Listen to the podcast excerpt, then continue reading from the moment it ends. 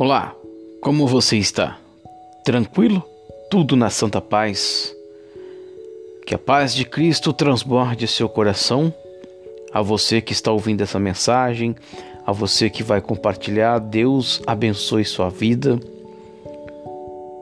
Quero deixar essa mensagem para você do livro de Provérbios 3, 5 ao 6. Confia no Senhor de todo o teu coração e não te estribes no teu próprio entendimento.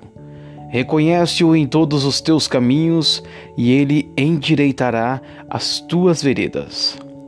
Essa inspiração, esse versículo, ecoa a essência da nossa caminhada cristã. Confie em Deus e nunca em sua própria sabedoria. Envolva o Senhor em todas as áreas da sua vida e você poderá e você nunca poderá errar em momentos difíceis. Confie que Deus está com você. Nossa sabedoria nunca pode se igualar à sabedoria de Deus. Vamos neste momento orar. Pai, eu coloco minha confiança em Ti e reconheço que apenas o Senhor pode me orientar na direção certa.